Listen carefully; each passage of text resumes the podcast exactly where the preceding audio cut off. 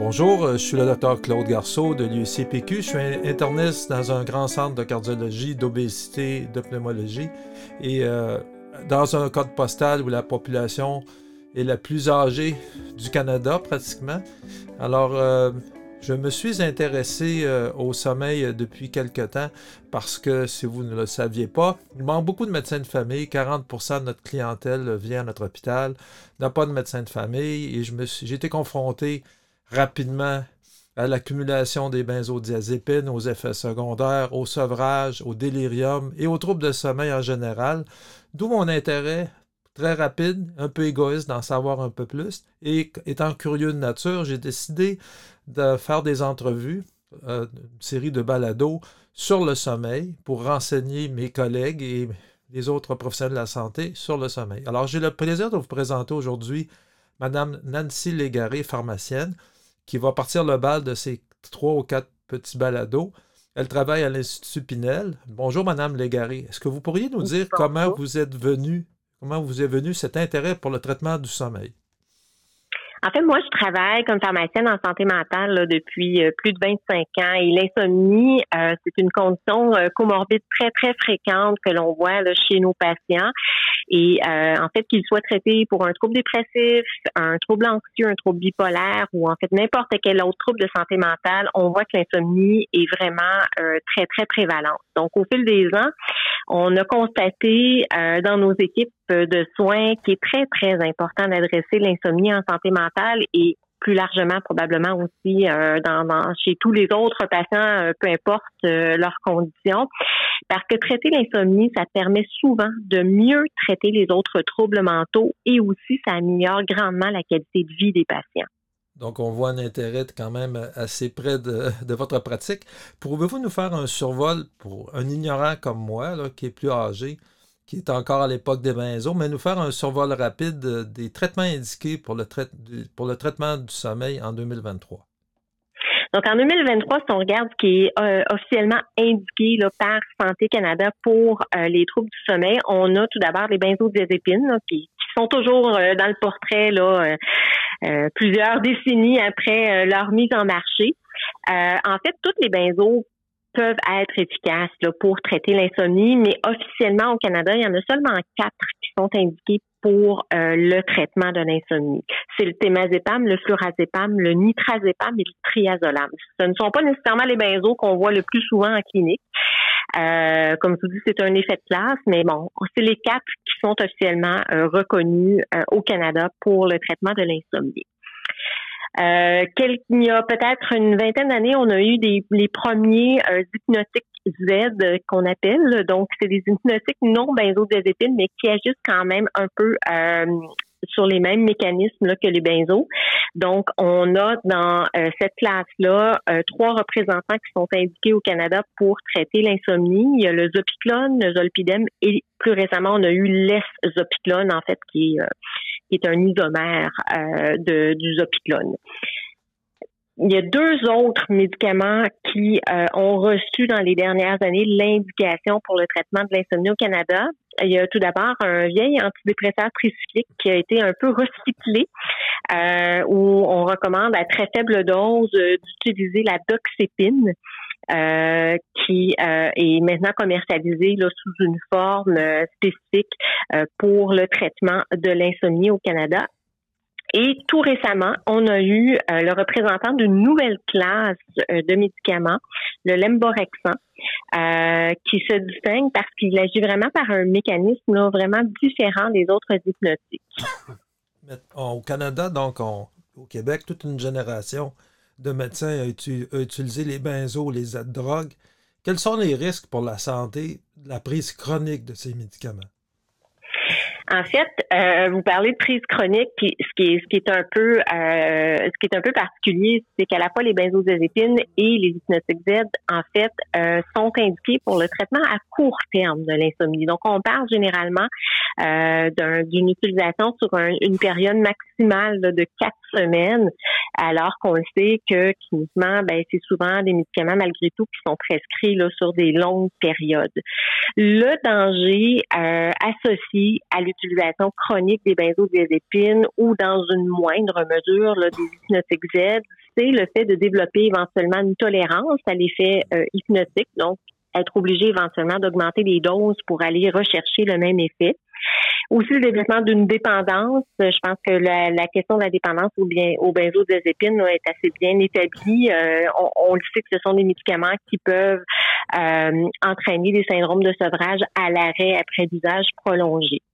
Donc, c'est des médicaments aussi qui vont euh, pouvoir donner des effets résiduels le lendemain. Donc, surtout si les demi-vies sont moindrement longues ou si on les utilise chez des personnes âgées qui ont un métabolisme un peu ralenti à cause de, l'âge, ben, c'est des gens qui vont ressentir encore des effets sédatifs au lever le matin et donc avoir euh, des impacts au niveau de leur fonction cognitive et aussi de leur fonction motrice. Donc, on sait que les benzos, par exemple, ont été liés à des risques de chute et à des fractures, en fait, qui peuvent être secondaires à ces chutes-là. Puis aussi, euh, aussi au développement de, de démence. Donc, euh, c'est pas banal c'est aussi des médicaments qui peuvent aggraver l'apnée du sommeil. Et euh, comme vous le savez, avec l'augmentation de la prévalence de l'obésité dans la population, l'apnée du sommeil est devenue un, problème de santé euh, beaucoup plus courant. Euh, dans les dernières années et donc l'utilisation de ces médicaments-là chez les gens qui souffrent d'apnée du sommeil peut être problématique. Ben, en fait, vous venez de résumer un peu mon intérêt parce que je travaille dans un centre où 60% des patients de l'apnée du sommeil sont diabétiques, âgés et ont souvent des troubles cognitifs. Alors, j'étais à la recherche d'une solution autre que la prescription facile de benzo et j'ai appris euh, le lamborexant qui faisait partie d'une nouvelle classe de traitement qui était inconnue, qui avait été acceptée par les organismes réglementaires comme une nouvelle classe dans le sommeil et ça a suscité ma curiosité. Pourriez-vous nous résumer le mode d'action, euh, le dosage et le mode d'initiation de ce nouveau traitement euh, pour le sommeil? En fait, le c'est le premier représentant qu'on a euh, sur le marché au Canada qui fait partie d'une classe qu'on appelle les antagonistes des récepteurs aux orexines. Euh, les orexines, qu'est-ce que c'est? Euh, en fait, ce sont des neuropeptides euh, qui sont sécrétés là, par l'hypothalamus et qui sont impliqués dans l'état d'éveil. Donc, quand on bloque les récepteurs aux, orexines, ce qu'on fait, c'est qu'on supprime l'éveil. Donc, on va favoriser le sommeil. Ce qui est un peu différent avec cette classe de médicaments-là, c'est qu'on n'a pas un effet sédatif en soi. On supprime l'éveil. Donc, c'est vraiment un changement de paradigme là, dans le traitement de l'insomnie.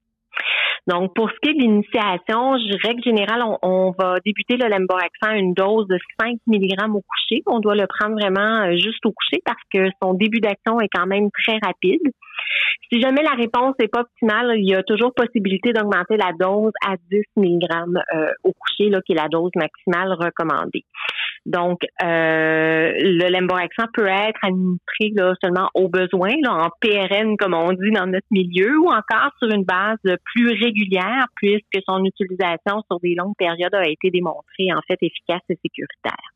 Ce que je croyais presque pas, mais ça m'a presque convaincu, mais j'aimerais l'entendre de votre, de votre expertise aussi, que ce médicament entraînerait moins de risques d'atteinte cognitive que d'autres classes de médicaments prescrits pour le sommeil. Est-ce que c'est juste? C'est juste, ça a été démontré euh, dans plusieurs études. Il faut savoir que le lemboraxant et les antagonistes des récepteurs aux orexines sont commercialisés dans d'autres prairies, comme entre autres le Japon, depuis euh, quand même quelques années. Donc, on a un petit peu de recul euh, au niveau mondial avec ce médicament-là. Et en fait, du fait que c'est un médicament, comme je disais, qui n'est pas un sédatif, mais beaucoup plus un suppresseur de l'éveil, on a beaucoup, beaucoup moins d'effets euh, résiduels euh, de sédation diurne le lendemain euh, de la prise d'un antagoniste des récepteurs aux orexines.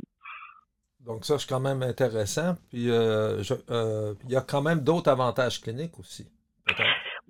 En fait, euh, sur des études qui ont été faites euh, sur une période de plus d'un an, on n'a pas pu démontrer qu'il y avait une tolérance qui se développait à l'effet euh, du lemboraxant sur le sommeil et non plus aucun effet de dépendance qui a été démontré. Donc, même des gens qui l'ont utilisé à long terme sur plus d'un an et chez qui on le cessait du jour au lendemain, ben, il n'y avait aucun syndrome de sevrage associé, même après là, cet usage-là prolongé. Donc, Donc, c'est clairement des avantages par rapport euh, aux benzodiazépines puis aux hypnotiques Z qu'on utilisait euh, auparavant de manière beaucoup plus fréquente pour traiter l'insomnie. Qu'est-ce qu'il y en est maintenant pour la conduite automobile? Est-ce qu'il y a quand même, chez les gens qui ont des atteintes cognitives, un risque de détérioration des fonctions cognitives ou c'est peut-être moins marqué? On en a déjà parlé, mais je veux vous réentendre là-dessus. Mais c'est vraiment moins marqué. Effectivement, il y a même eu des, euh, des, études qui ont été faites dans des simulateurs. Donc, on donnait euh, des doses de 5 ou 10 mg de lemborexant euh, aux patients euh, le soir avant le coucher. Et le lendemain matin, on les mettait sur des simulateurs de conduite. Et ce qu'on s'apercevait, c'est qu'il n'y avait pas de diminution là, de, de, de, de facultés liées à la conduite, là, pas, pas, pas, pas de réflexes qui étaient ralentis ou quoi que ce soit, sauf pour des fois des sous population de personnes beaucoup plus âgées qui avaient reçu la dose de 10 mg. Donc, euh, euh, Donc on fait attention quand même. Très marginal. On fait attention quand même en, période gériatrique, mais euh, moi, ce qui m'intéresse aussi, c'est les atteintes pulmonaires, les gens qui ont de l'apnée du sommeil. Évidemment, je ne voudrais pas aggraver l'apnée. souvent, les gens ne sont pas traitables par le CPAP et sont déjà limite un petit peu. Alors, j'aimerais vous entendre sur cette condition qui est près de mon cœur. Oui, ben, en fait, euh, on sait que les benzodiazépines peuvent aggraver euh, l'apnée du sommeil puis augmenter en fait le nombre de, pauses respiratoires, euh, ce qui n'est pas du, tout le cas avec le lemborexant. On a encore une fois étudié de manière spécifique le lemborexant chez des populations qui souffraient d'apnée du sommeil et même chez des gens qui avaient des atteintes là euh, plus que légères, donc même des, des, atteintes assez modérées là euh, d'apnée du sommeil. Et on a vu que ça n'affectait euh, d'aucune façon la fonction respiratoire là, chez ces patients-là et qu'en plus c'était un médicament très efficace euh, pour euh, l'insomnie. On sait que les gens qui souffrent d'apnée du sommeil à cause de leur réveil fréquent ont souvent une très mauvaise qualité de sommeil, mais le lemborexant non seulement améliorait la qualité du sommeil, mais sans avoir un impact négatif au niveau de la fonction respiratoire. Presque pas croyable, mais je vous invite à faire comme moi, puis à scanner la littérature, pour faire vos propres recherches. j'espère que ce petit balado va vous susciter votre intérêt. Mais comme interniste un peu compulsif, J'aime toujours voir euh, quand j'ai un nouveau euh, médicament s'il y a des interactions, des précautions à prendre, parce que normalement, quand je prescris une médication, j'ai 8 secondes, euh, le temps d'écrire, puis il faut passer à autre chose. Alors, quels sont les automatismes que je dois avoir pour les interactions ou aux effets secondaires? Donc, au niveau des interactions, il faut savoir que le est métabolisé par le cytochrome 3 a 4. donc, ça peut interagir avec soit les inhibiteurs de ce cytochrome-là, parmi les inhibiteurs les plus courants qu'on voit, c'est bon, les antibiotiques de la classe des macrolides, comme la clarithromycine ou l'érythromycine, euh, qui sont en fait des inhibiteurs et qui vont euh, qui risquent d'augmenter l'effet euh, du lemborexant en supprimant son métabolisme.